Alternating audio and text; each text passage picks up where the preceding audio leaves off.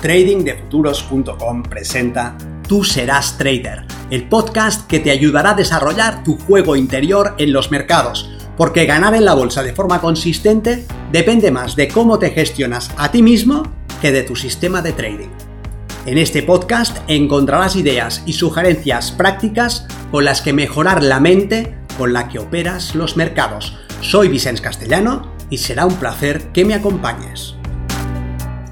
Si quieres más información sobre nuestros programas de entrenamiento para traders, visita tradingdefuturos.com.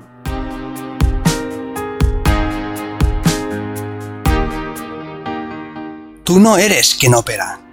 Cuando estás frente al mercado, eres responsable de tus acciones y de tus resultados. No puedes culpar a nadie más. Entonces, ¿por qué no haces lo que sabes que debes hacer? Tal vez porque en realidad sí hay alguien a quien culpar. Soy Vicente Castellano, responsable del programa de formación y entrenamiento de trading de futuros. Y en esta ocasión quiero presentarte a tu otro yo. Sí, lo sé, tú eres un individuo, ¿verdad? Pero ¿es eso realmente así? ¿Eres un individuo? Puede ser que no.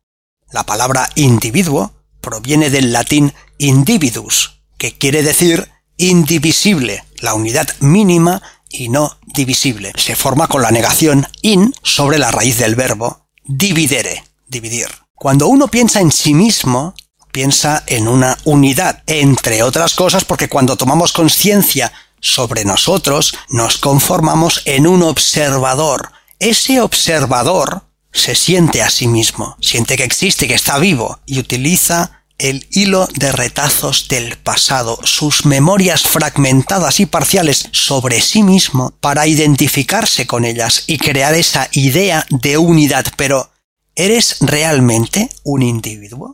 Observa tu trading. Fuera del mercado, no logras entender tus errores.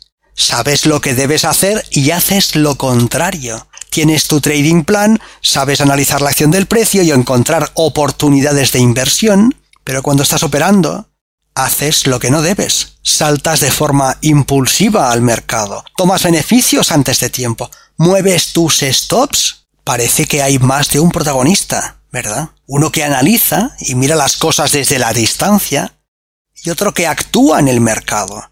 Y parece que el uno no conoce al otro. Permite que te presente a tu otro yo. Te plantea un acertijo. Un café y una pasta cuestan un euro con diez céntimos. El café cuesta un euro más que la pasta. ¿Cuánto cuesta la pasta?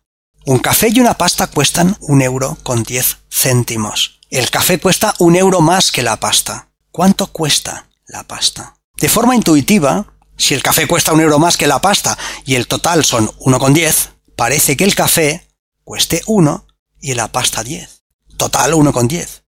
Pero en realidad, la pasta cuesta 5 céntimos de euro. Piénsalo detenidamente y lo comprenderás. La intuición, ese primer pensamiento, nos da una respuesta. Un segundo pensamiento más sosegado nos da la respuesta correcta. Daniel Kahneman, psicólogo, premio Nobel de Economía, habla profusamente del sistema 1 y del sistema 2, dos formaciones mentales que viven en nosotros.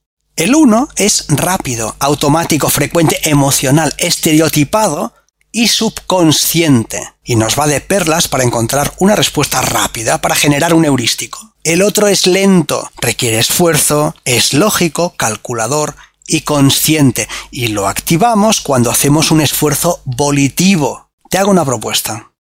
Imagina que puedes elegir entre dos opciones en un viaje de ocio. O bien una semana en un hotel normalito de tu país en el que relajarte con tranquilidad.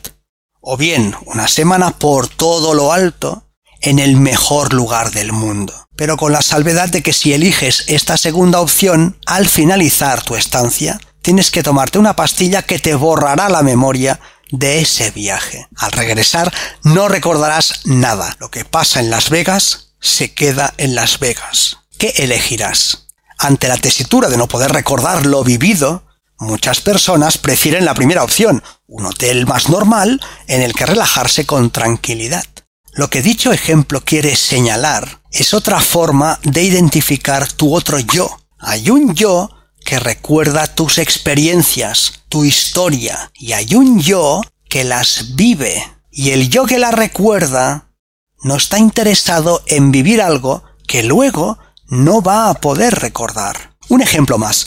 ¿Conoces a alguien que haya decidido bajar de peso moderando su dieta y haciendo algo más de ejercicio, pero que finalmente, cuando ha llegado la hora de cenar, se ha atiborrado de comida? Que cuando ha sido la hora de ir a correr por la mañana, ha preferido quedarse un rato más bajo las sábanas. El yo que planifica tiene una intención.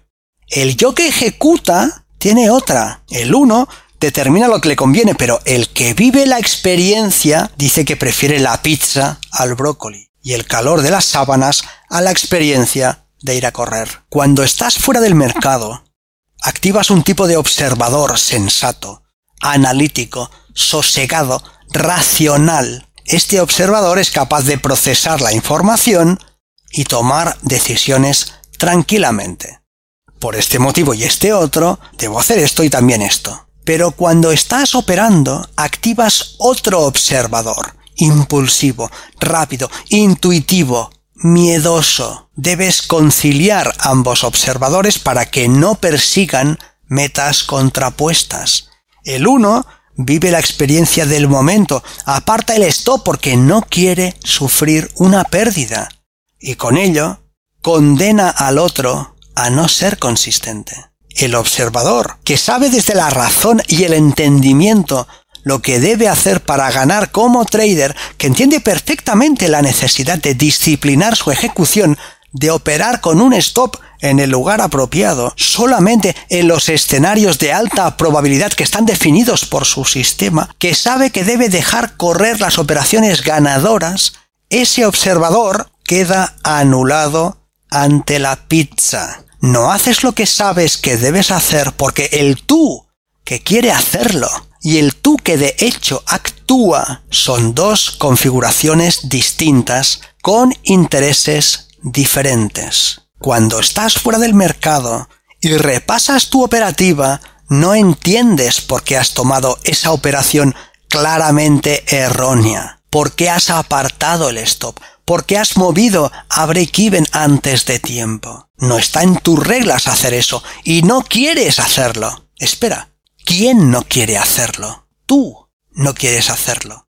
Ya, pero el tú que no quiere hacerlo es distinto del tú que actúa bajo presión en el mercado. El tú que tiene buenas intenciones y conoce su plan de trabajo es diferente del tú que lo ejecuta por eso al primero le parece inconcebible ese tipo de operativa.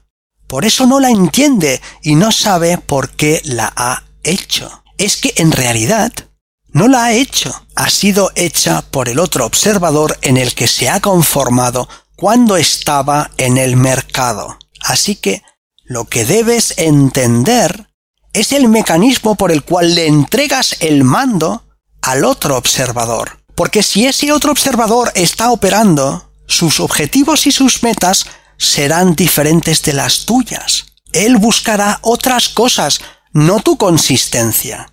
Está orientado a la experiencia. No dejará que el precio toque el stop, porque eso duele y no quiere sentir ese dolor. Es el yo experiencial. No sabe nada de lo que persigues a largo plazo, porque vive en el presente. ¿Quién me escucha? ¿Qué observador crees que está ahora mismo escuchando esto que te digo? Es el que está fuera del mercado, es el sensato, el sosegado, el tranquilo, el que busca formas de mejorar su operativa, de ser consistente, de eliminar errores. Ahora estás tranquilo y puedes acceder a esa forma de pensamiento que activas cuando analizas tus resultados. Y debes entender que te va a servir de poco que nos pongamos de acuerdo en tu plan de acción. Yo puedo señalarte unas pautas y tú puedes comprenderlas y ver su valor, pero el tú que las comprende, el tú que me está escuchando, no es el tú que opera. He ahí el problema. entregas el mando al otro observador cuando te activas a nivel emocional y te sientes amenazado. Si sientes miedo cuando operas, rabia, frustración, deseo de venganza o cualquier otra emoción extrema, tu mente procesa tu operativa en el mercado como una amenaza y entrega el mando a tu otro yo. Fin. Tú, el que me escuchas, te quedas fuera.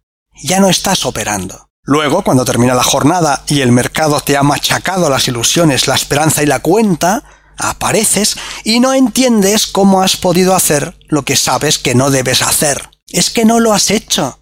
No lo has hecho tú. Lo ha hecho esa otra parte de ti que ahora duerme tranquila. La parte emocional. En tu trabajo como trader, debes prestar atención a tu carga emocional para evitar la activación que despierta al otro tú. Observas el precio pero también observas tu respiración, la tensión de tu cuello, de tu mandíbula, hombros y estómago, y lo relajas, porque si no lo haces, es muy fácil que traspases ese punto de no retorno, tras el cual cedes el mando y te quedas en la sombra. No puedes operar desde el miedo.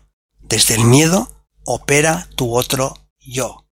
Y él está orientado a la experiencia y no le interesan tus objetivos como trader a largo plazo.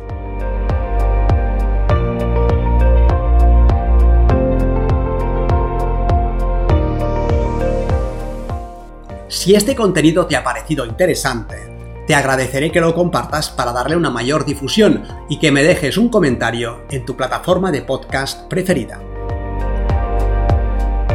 Para más información sobre nuestros programas de entrenamiento para traders, visita tradingdefuturos.com. Recuerda, una mente estirada por una nueva idea jamás regresa a su estado original.